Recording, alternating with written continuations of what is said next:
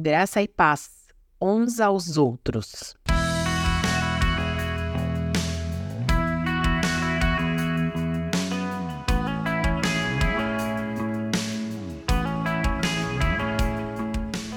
Paulo, apóstolo de Cristo Jesus pela vontade de Deus, e o irmão Timóteo, aos santos e fiéis irmãos em Cristo que estão em Colossos, a vocês, graça e paz da parte de Deus, nosso Pai, e do Senhor Jesus Cristo. Colossenses 1, 1 e 2. Antes de analisarmos essa saudação do apóstolo Paulo, contida em sua carta aos Colossenses, é importante compreender o contexto histórico dessa carta. Ela foi escrita durante o período em que Paulo estava preso, isso por volta do ano 60 a 62 d.C. A cidade de Colossos estava localizada na região da Frígia, atual Turquia, e nessa época havia uma influência sincretista, que era um movimento que misturava diversas crenças e filosofias, um fato que ameaçava a pureza da fé cristã naquela comunidade. Então, Paulo se dirige aos cristãos em Colossos como santos e fiéis irmãos em Cristo. Aqui, santos não se refere a pessoas perfeitas, mas a aqueles que buscam se separar do pecado para seguir a Deus. A expressão fiéis irmãos em Cristo destaca a união e a fidelidade entre os membros da comunidade cristã. Essa expressão sugere que todos eles compartilhavam de uma mesma fé em Jesus Cristo e eram unidos como irmãos na fé. Ele mostra que estamos conectados como parte de um corpo espiritual. Quando enfatiza a expressão irmãos em Cristo, demonstra essa unidade e o seu valor. No caso da igreja de Colossos, bombardeada por esses falsos ensinamentos, seria muito importante essa unidade para sua proteção.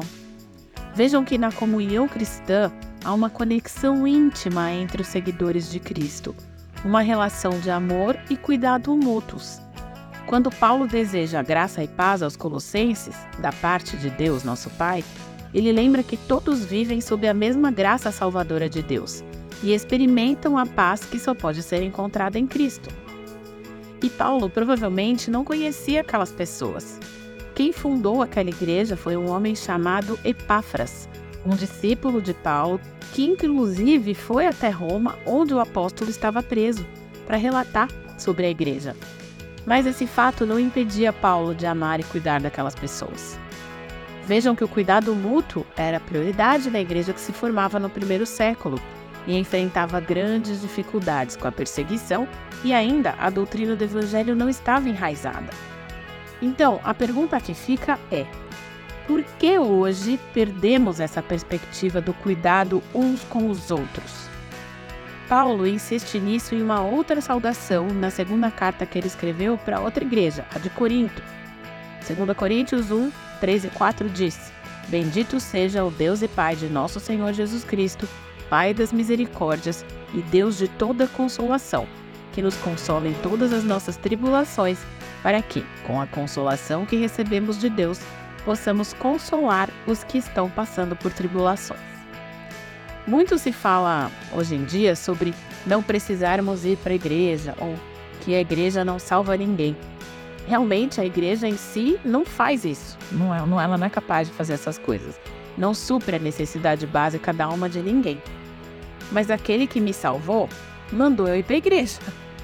Porque lá eu vou encontrar outros iguais a mim, para eu cuidar e ser cuidado para eu ajudar a viver uma vida com Cristo e ser ajudado a viver uma vida separada do pecado, ou seja, com outros santos e fiéis irmãos em Cristo.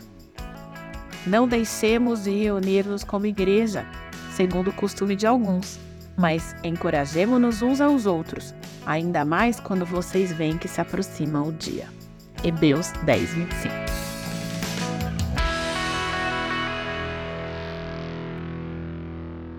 Você ouviu o podcast da Igreja Evangélica Livre em Valinhos. Todos os dias, uma mensagem para abençoar a sua vida. Acesse www.ielve.org.br ou procure por IEL Valinhos nas redes sociais.